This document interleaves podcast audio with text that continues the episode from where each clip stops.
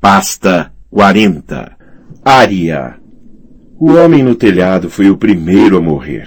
Estava agachado junto à chaminé, a duzentos metros de distância, não mais do que uma vaga sombra na escuridão que antecedia a alvorada. Mas quando o céu começou a clarear, agitou-se, espreguiçou-se e ficou em pé.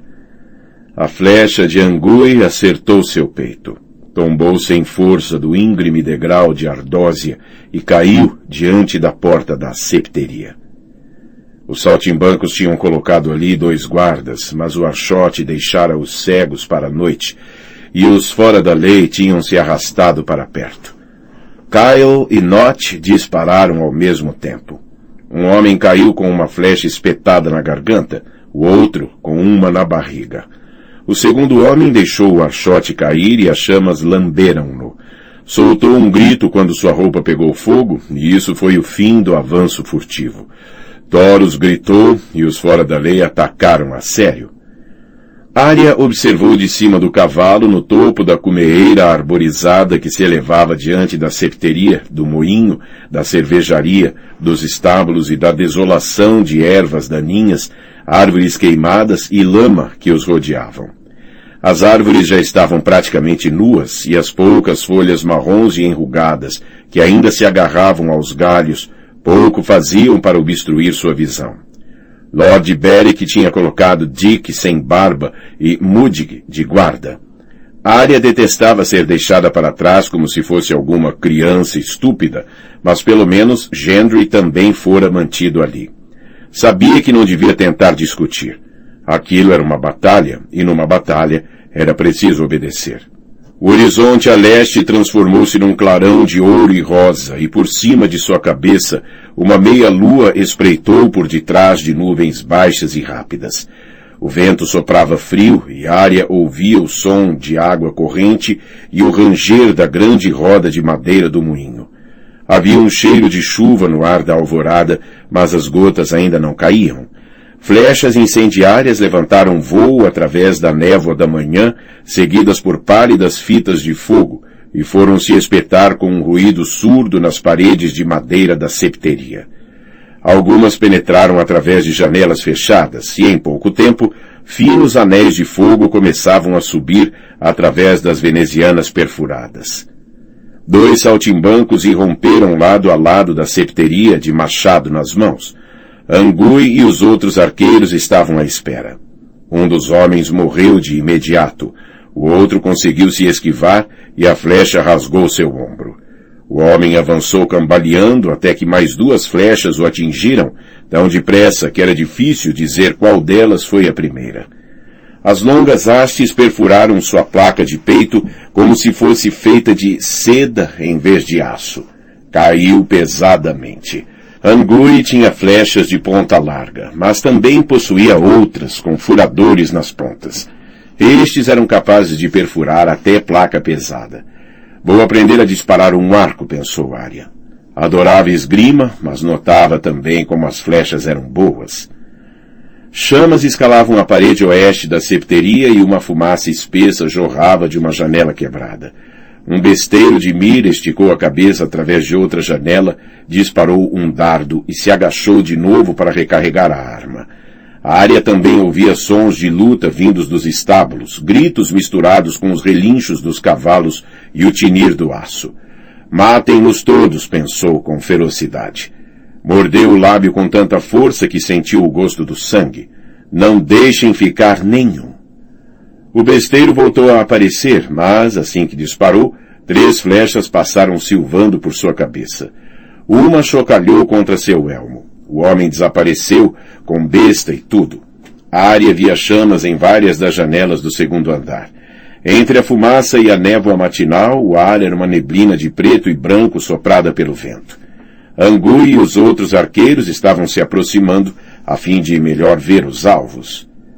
Então a septeria entrou em erupção com os saltimbancos saltando para o exterior como formigas irritadas. Dois ibeneses correram pela porta com escudos marrons e felpudos erguidos bem alto à frente.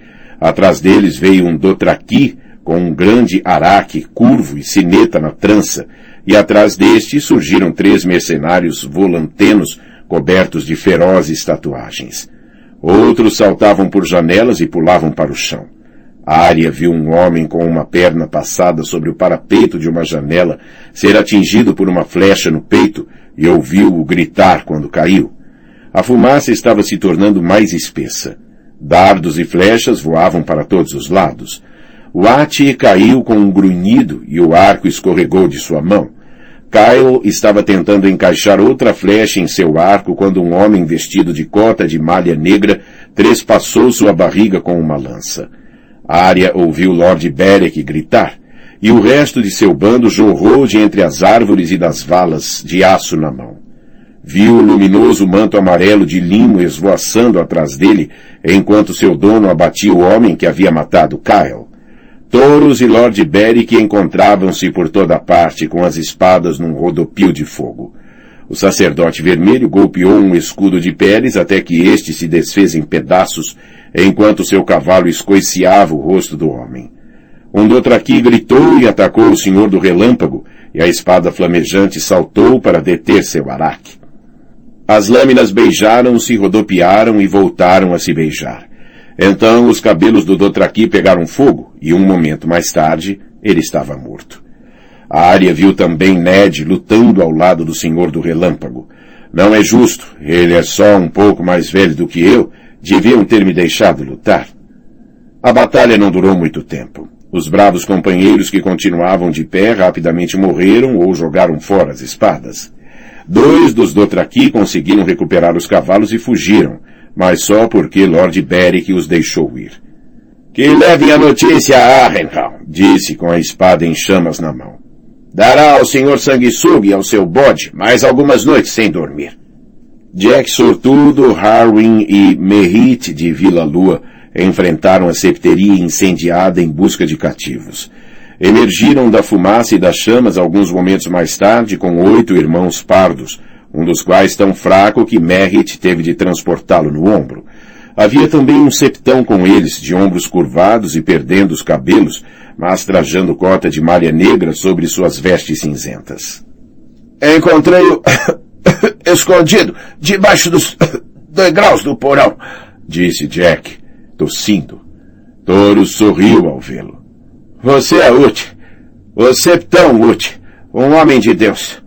Que Deus ia querer um homem como você? rosnou Limo.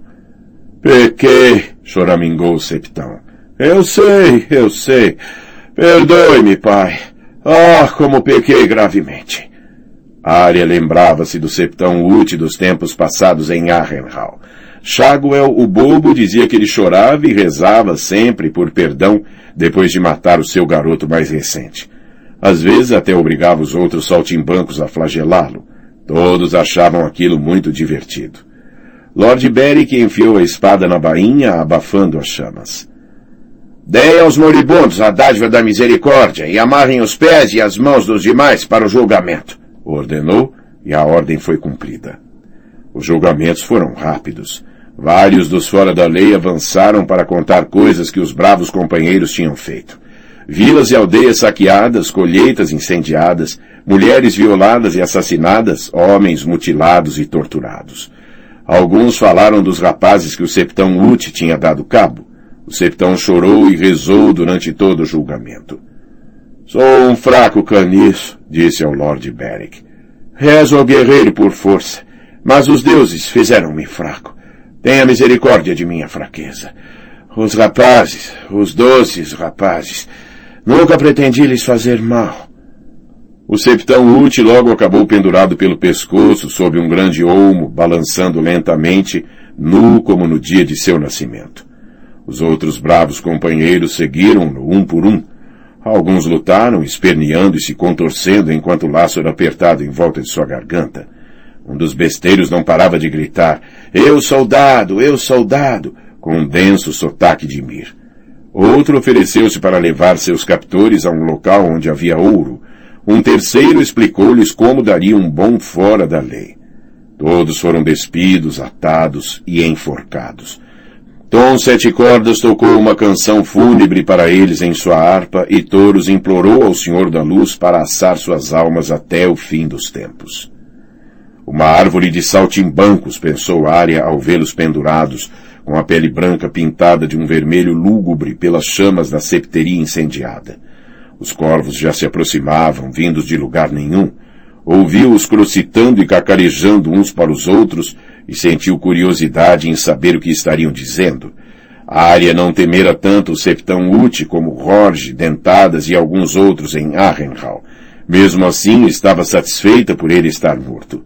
Também deviam ter enforcado ou cortado a cabeça do cão de caça. Em vez disso, para seu grande descontentamento, os fora da lei trataram o braço queimado de Sandor Clegane, devolveram-lhe a espada, o cavalo e a armadura e libertaram-no a alguns quilômetros de distância do Monte Oco. Tudo o que tiraram dele foi o ouro. Em pouco tempo a septeria ruiu num estrondo de fumaça e chamas, quando as paredes deixaram de sustentar seu pesado telhado de ardósia. Os oito irmãos pardos observavam com resignação. Eram os que restavam, explicou o mais velho, que usava um pequeno martelo de ferro pendurado em uma correia em volta do pescoço para simbolizar sua devoção ao ferreiro. Antes da guerra éramos 44 e este lugar era próspero. Tínhamos uma dúzia de vacas leiteiras e um touro, cem colmeias, um vinhedo e um pomar de maçãs. Mas quando os leões chegaram, levaram todo o nosso vinho, mel e leite, abateram as vacas e entregaram o vinhedo à tocha. Depois disso, perdi a conta dos nossos visitantes. Esse falso septão foi apenas o último. Houve um monstro. Demos-lhe toda a nossa prata mas ele tinha certeza de que tínhamos ouro escondido. Por isso seus homens mataram-nos um por um para fazer o irmão mais velho falar. Como foi que vocês oito sobreviveram? perguntou Angui, o arqueiro. Estou envergonhado, disse o velho. Fui eu. Quando chegou a minha vez de morrer, disse-lhes onde o ouro estava escondido. Irmão, disse Toros de Mir. A única vergonha foi não lhes dizer imediatamente. Naquela noite, os fora da lei abrigaram-se na cervejaria junto do pequeno rio. Seus anfitriões tinham um esconderijo cheio de comida sob o chão dos estábulos e partilharam um jantar simples, pão de aveia, cebolas e uma sopa de couves aguada que tinha um leve gosto de alho. A área encontrou uma fatia de cenoura flutuando na sua tigela e considerou-se sortuda. Os irmãos nunca perguntaram os nomes aos fora da lei. Eles sabem, pensou Arya. Como podiam não saber?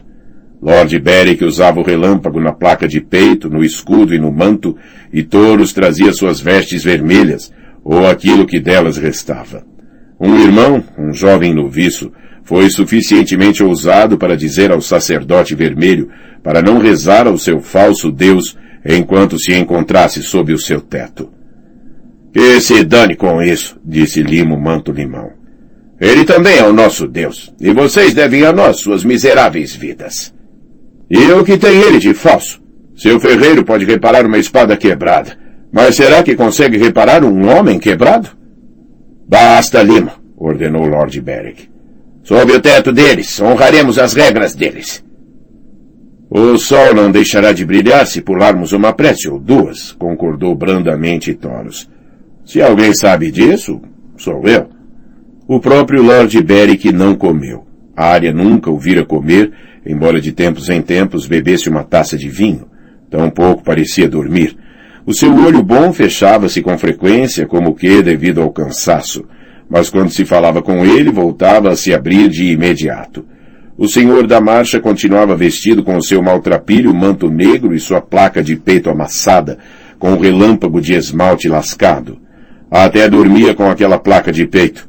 O baço aço negro escondia o terrível ferimento que cão de caça provocara nele, da mesma forma que seu espesso cachecol de lã ocultava o anel escuro que tinha em volta da garganta. Mas nada escondia a cabeça rachada, com um grande buraco na têmpora, ou o poço vermelho em carne viva, que era o olho que lhe faltava, ou a forma do crânio sob seu rosto.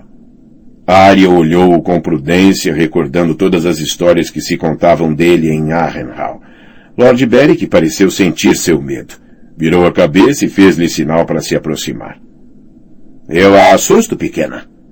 Não. Arya mordeu o lábio. É só que... Uh, bem, Pensei que o cão de caça tinha matado você, mas... Um ferimento, disse Limo Manto Limão. Um ferimento grave, sim, mas Touros curou. Nunca existiu curandeiro melhor. Lord Beric fitou Limo com uma expressão estranha no olho bom e nenhuma expressão no outro, só cicatrizes e sangue seco. Não há melhor curandeiro, concordou num tom fatigado.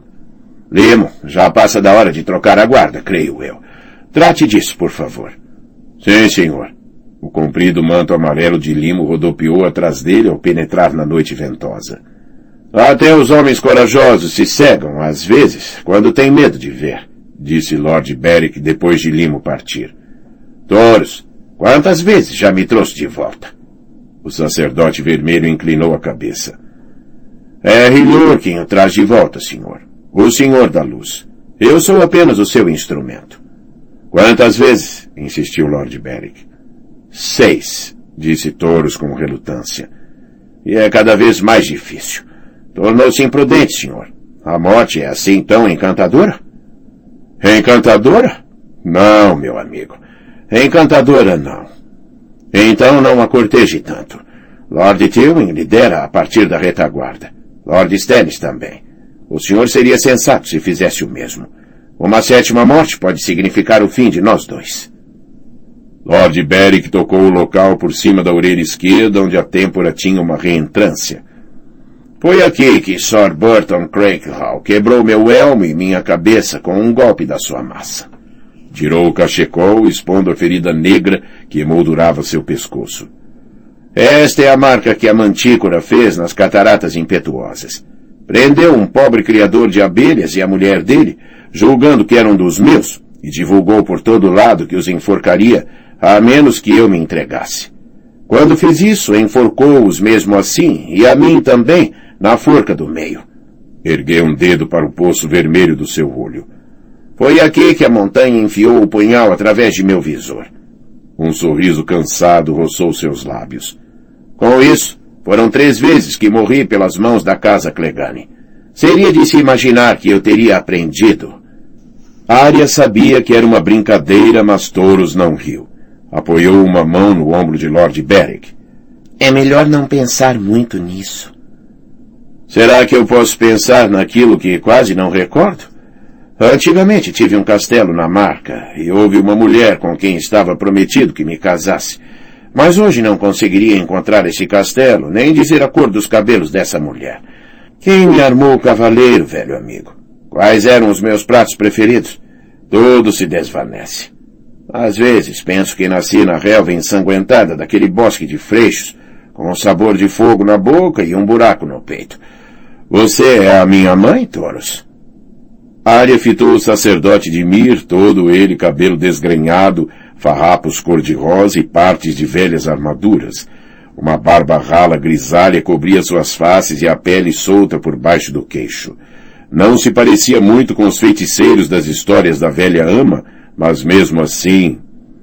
Poderia trazer de volta um homem sem cabeça? Perguntou Arya. Só uma vez, não seis. Poderia fazer isso?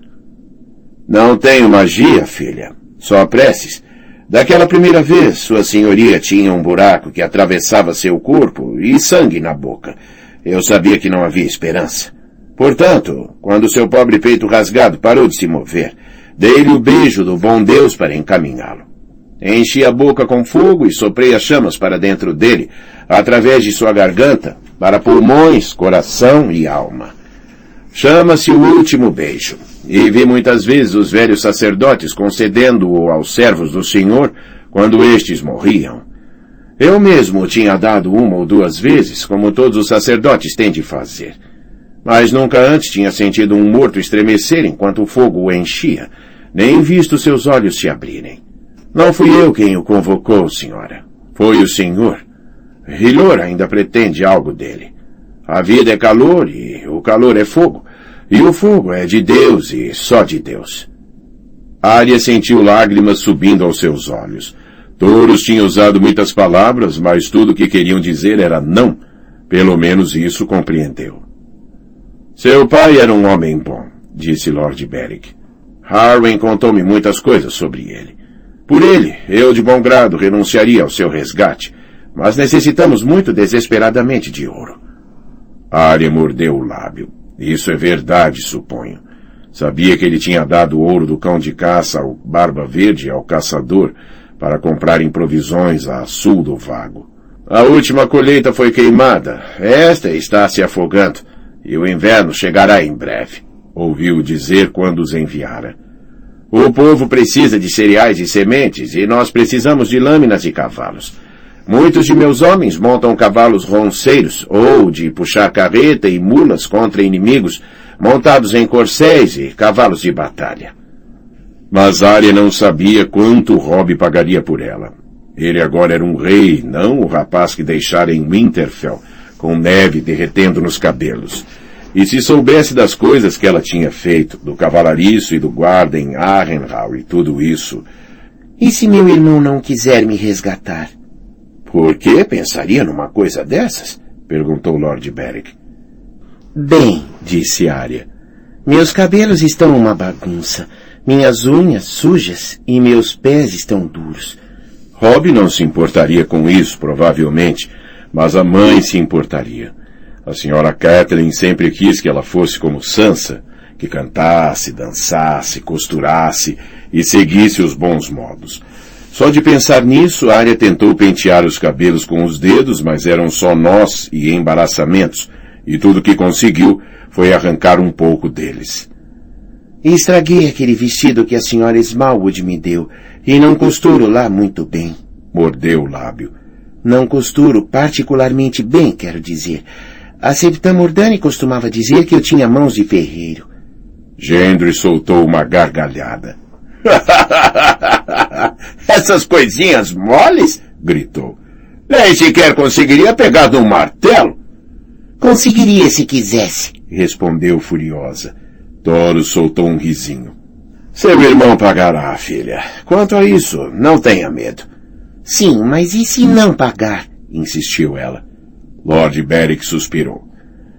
Ah, então eu vou mandá-la durante algum tempo para junto da senhora Smallwood, ou talvez para o meu castelo de Porto Negro. Mas estou certo de que isso não será necessário. Assim como touros, não tenho o poder para trazer seu pai de volta. Mas posso pelo menos tratar de devolvê-la em segurança aos braços de sua mãe. Jura? perguntou-lhe. Yoren também prometeu levá-la para casa, mas em vez disso tinha se deixado matar. Pela minha honra como cavaleiro, disse solenemente o senhor do relâmpago. Estava chovendo quando Limo voltou à cervejaria resmungando pragas enquanto a água escorria de seu manto amarelo e ia se acumular em poças no chão. Angui e Jack Sortudo estavam sentados perto da porta jogando dados, mas não importa o jogo que jogavam. O zarulho do Jack não tinha sorte nenhuma. Tom Sete Cordas substituiu uma corda em sua harpa e cantou As Lágrimas de Mãe, quando a mulher de Willum se molhou Lord Hart partiu num dia de chuva e então as chuvas de Castamere. E quem é você, disse o altivo senhor, para que a vênia seja profunda? Só um gato com um manto diferente, essa é a verdade fecunda. Num manto de ouro ou num manto vermelho, suas garras um leão mantém, e as minhas são longas e afiadas, senhor, como o senhor as tem também. E assim falou e assim conversou o senhor de Castamere, mas agora a chuva chora no seu salão e ninguém está lá para a ver. Sim, agora a chuva chora no seu salão e ninguém está lá para a ver. Por fim, Tom ficou sem canções de chuva e pôs de lado a harpa. Então ouviu-se apenas o som da própria chuva tamborilando no telhado de ardósia da cervejaria. O jogo de dados terminou e Ari equilibrou-se numa perna e depois na outra, escutando as queixas de Merrit a respeito de seu cavalo ter perdido uma ferradura. Eu poderia ferrá-lo, disse Gendry de repente. Era só um aprendiz, mas o mestre dizia que minha mão tinha sido feita para segurar um martelo. Sei ferrar cavalos, fechar buracos em cotas de malha e tirar amassados de armaduras. Aposto que também conseguiria fazer espadas. O que você está dizendo, rapaz? perguntou Harvin. Posso ser o seu ferreiro. Gendry ajoelhou-se perante Lord Beric. Se me aceitar, senhor, poderia ser útil. Já fiz ferramentas e facas, e uma vez fiz um elmo que não era muito ruim. Um dos homens da montanha roubou-o quando fomos capturados. Arya mordeu o lábio. Ele também quer me abandonar. Estaria melhor servindo Lord Tully em Corre Rio, disse Lord Beric. Não posso pagar por seu trabalho. Ninguém nunca pagou. Quero uma forja e comida e um lugar onde possa dormir. Isso basta, senhor. Um ferreiro é bem-vindo em quase todo lado. Um armeiro experiente, ainda mais. Por que você preferiria ficar conosco? Arya viu Gendry franzir seu estúpido rosto, pensando. No Monte Oco, o que disse sobre serem homens do rei Robert e irmãos? Eu gostei disso. Gostei de ter oferecido ao Conde Caça um julgamento. Lord Bolton só enforcava as pessoas ou cortava a cabeça delas. E Lord Tilwyn e Sor Amory eram iguais. Preferiria trabalhar de ferreiro para o senhor. Temos muita malha precisando de conserto, senhor, recordou Jack ao Lord Beric. A maior parte foi tirada dos mortos, e há buracos por onde a morte a atravessou. Deve ser um retardado, rapaz, disse Limo. Nós somos fora da lei. A lei é de baixo nascimento, na maioria, exceto sua senhoria. E não pense que será como nas canções bestas de Tom. Hum. Não vai andar roubando beijo de uma princesa, nem entrando em torneios com uma armadura roubada. Caso se junte a nós, vai acabar com uma corda no pescoço, ou a cabeça exposta em algum portão de castelo. É a mesma coisa que fariam por você, disse Gendry. Bem, é verdade, disse Jack sortudo num tom alegre. Os corvos esperam por todos nós. Senhor, o rapaz parece ter bastante coragem, e precisamos daquilo que nos traz. O Jack diz, aceite-o. E depressa, sugeriu Harwin com um risinho. Antes que a febre passe e ele recupere o juízo. Um sorriso abatido atravessou os lábios de Lord Beric. Toros, a minha espada. Daquela vez o Senhor do Relâmpago não incendiou a lâmina e limitou-se a apoiá-la levemente no ombro de Gendry. Gendry, jura perante os olhos dos deuses e dos homens, defender aqueles que não podem defender a si mesmos, proteger todas as mulheres e crianças, obedecer aos seus capitães, ao seu sucerano e ao seu rei, lutar bravamente quando necessário e desempenhar as demais tarefas que lhe sejam atribuídas, por mais duras, humildes ou perigosas que possam ser? Juro, senhor. O senhor da marcha passou a espada do ombro direito para o esquerdo e disse, Levante-se, Sor Gendry, cavaleiro do Monte Oco, e seja bem-vindo à nossa irmandade. Da porta chegou uma gargalhada rude e áspera. A chuva pingava dele. Seu braço queimado estava enrolado em folhas e linho e bem preso ao peito por uma tosca tipóia de corda, mas as queimaduras mais antigas que marcavam seu rosto cintilavam, negras e lisas, ao brilho da pequena fogueira dos fora da lei. Fazendo mais cavaleiros, Dondarion, disse o intruso num rosnado. Devia matá-lo outra vez por causa disso. Lord Beric encarou-o friamente. Esperava que não ouvíssemos mais, Clegane. Como nos encontrou? Não foi difícil. Fizeram uma fumaceira tão grande que até de Vila Velha se veria. O que aconteceu com as sentinelas que coloquei? A boca de Clegane torceu-se. Aqueles dois cegos talvez tenha matado ambos. O que faria se assim fosse? Angui prendeu uma corda no arco. Note estava fazendo o mesmo. Deseja tanto assim morrer, Sandor? perguntou Toros. Deve estar louco ou bêbado para nos seguir até aqui. Bêbado de chuva? Não me deixaram ouro suficiente para comprar uma taça de vinho, seus filhos da puta. Angui pegou uma flecha. Somos fora da lei. Os fora da lei roubam. Está nas canções. Se pedir com jeitinho, o Tom talvez lhe cante uma. Fique grato por não termos matado você. Venha tentar, arqueiro. Arranco essa aljava de sua mão e enfio essas flechas pelo seu cozinho sardento acima. Angui ergueu o arco, mas Lord Beric levantou uma mão antes de ele ter oportunidade de disparar. Por que veio até aqui, Clegane? Para recuperar o que é meu. Seu ouro? O que mais poderia ser? Não foi pelo prazer de olhar para sua cara, Don Darion, devo dizer. Agora é mais feio do que eu. E também um cavaleiro ladrão, ao que parece. Dê-lhe uma nota em troca do ouro, disse calmamente Lord Beric. Uma promessa de pagamento para quando a guerra chegar ao fim. Limpei o cu com seu papel. Eu quero o ouro. Não o temos. Mandei-o para o sul, com Barba Verde e Caçador, para comprar cereais e sementes do lado de lá do vago. Para alimentar todos aqueles cujas colheitas você queimou, disse Gendry. Ah, a história agora é essa, é? Sandor Clegane soltou outra gargalhada. Acontece que era isso mesmo que eu pretendia fazer com ele. Alimentar um monte de feios camponeses e suas crias piolhentas. Está mentindo, disse Gendry. Ah, vejo que o rapaz tem boca. Por que acredita nele se não em mim? Não pode ser pela minha cara, ou pode?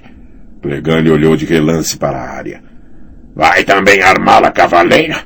A primeira menina de oito anos, cavaleira? Tenho doze, mentiu Arya em voz alta. E podia ser cavaleira se quisesse. Também podia ter matado você. Só que o Limo roubou a minha faca.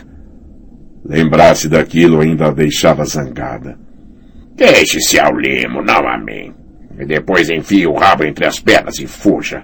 Sabe o que os cães fazem com lobos? Da próxima vez mato você mesmo. E mato também o seu irmão. Não. Os olhos escuros dele estreitaram-se.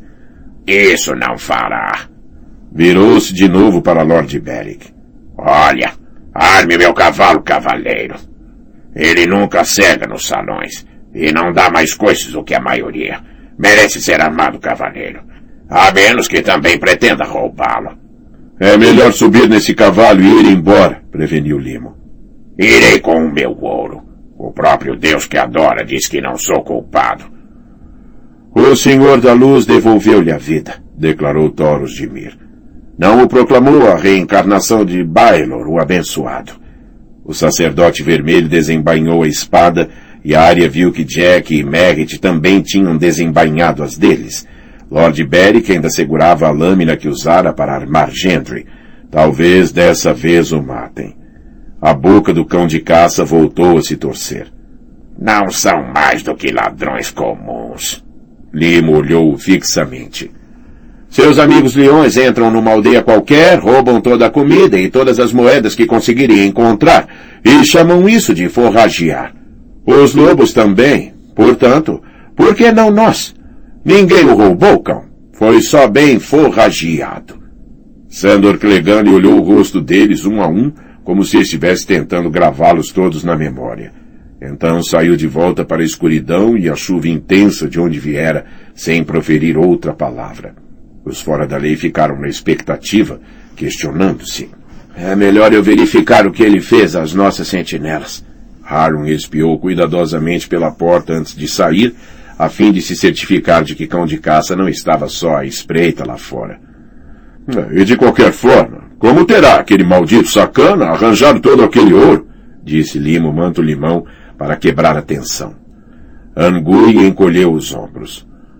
Ele ganhou o torneio da mão, em Porto Real. O arqueiro deu um sorriso. Eu mesmo ganhei uma bela fortuna. Mas depois conheci Dance, Jaide e Alaiaia. Ensinaram-me qual é o gosto do cisne assado e como tomar banho em vinho da árvore. Deu cabo dele todo, foi? Riu Harwin. Todo não. Comprei estas botas e este excelente punhal. É. Devia ter comprado alguma terra e tornado uma dessas moças do cisne assado numa mulher honesta, disse Jack sortudo. Arranjaria uma colheita de nabos e outra de filhos. Que o guerreiro me proteja. Que desperdício seria transformar o ouro em nabos. Eu gosto de nabos, disse Jack, ofendido. Agora mesmo, bem que encararia um purezinho de nabo. Touros de Mir não prestou atenção às brincadeiras. Pão de caça perdeu mais do que alguns sacos de moeda, refletiu. Perdeu também seu dono e o canil. Não pode voltar para os Lannister. O jovem lobo nunca o acolheria. E também não é provável que o irmão o receba. Aquele ouro era tudo o que lhe restava, parece. Inferno, disse Watt, o moleiro. Então ele com certeza virá nos assassinar quando estivermos dormindo. Não. Lord Beric tinha embainhado a espada. Sandor Clegane mataria todos nós de bom grado, mas não enquanto dormíssemos. Angui, amanhã vá para a retaguarda com o Dick sem barba. Se vir o Clegane ainda farejando atrás de nós, mate seu cavalo. É um bom cavalo, protestou Angui. Sim, disse Limo. É o maldito cavaleiro que deveríamos matar. Poderíamos usar aquele cavalo. Eu concordo com o Limo, disse Note. Deixe-me pôr penas no cão algumas vezes, desencorajá-lo um pouquinho. Lord Beric sacudiu a cabeça. Legane conquistou a vida sob o Monte Oco. Não a roubarei dele. O senhor é sábio, disse Toros aos outros. Irmãos, um julgamento pela batalha é algo sagrado. Ouviram-me pedir a Rilur para dar uma ajuda e viram o seu dedo ardente quebrar a espada de Lord Beric, justo no momento em que ele se preparava para pôr fim em Clegane. Ao que parece, o Senhor da Luz ainda tem planos para o cão de caça de Joffrey. Harwin voltou depressa à cervejaria. Pé de chouriço estava dormindo como uma pedra, mas inteiro. Espere até eu colocar as mãos nele, disse Limo. Abra um novo olho do cu. Podia ter feito com que todos nós fôssemos mortos. Ninguém descansou muito confortavelmente naquela noite, sabendo que Sandor Clegane se encontrava lá fora, no escuro, em algum lugar nas imediações. A área enrolou-se perto do fogo, quente e aconchegada, mas o sono não queria vir. Tirou para fora a moeda que Jaquen Rigar lhe dera e enrolou os dedos em volta dela, mantendo-se deitada por baixo de seu manto. Segurá-la fazia com que se sentisse forte, recordando-se de como havia sido o fantasma de Arrenhal. Na época, ela podia matar com um murmúrio. Mas Jaquen partiu, abandonou-a, o torta-quente também me deixou e agora é o Gendre que está partindo.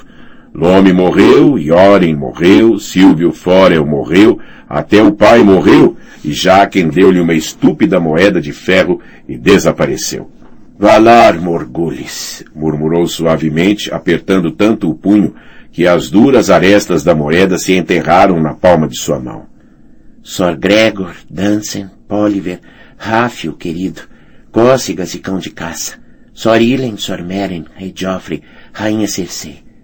Arya tentou imaginá-los depois de mortos, mas era difícil trazer seus rostos à memória. Conseguia ver cão de caça, assim como o irmão, a montanha, e nunca se esqueceria do rosto de Joffrey ou do da mãe dele, mas Raf, Dansen e Poliver desvaneciam-se, e até Cócegas, cujo aspecto era tão banal. O sono finalmente dominou-a, mas na noite fechada, Arya acordou de novo com uma sensação de formigamento. A fogueira reduzira-se a brasas. Mandig estava em pé junto à porta e havia outro guarda fazendo rondas lá fora. A chuva tinha parado e ouviam-se lobos uivando. Tão perto, pensou. E tantos. Pelo barulho pareciam estar por toda a volta do estábulo, dezenas de animais, talvez centenas. Espero que comam o cão de caça. Recordou o que ele havia dito a respeito dos lobos e dos cães. Chegada a manhã, o septão Ute ainda oscilava sob a árvore, mas os irmãos pardos andavam pela chuva com paz, cavando covas rasas para os outros mortos.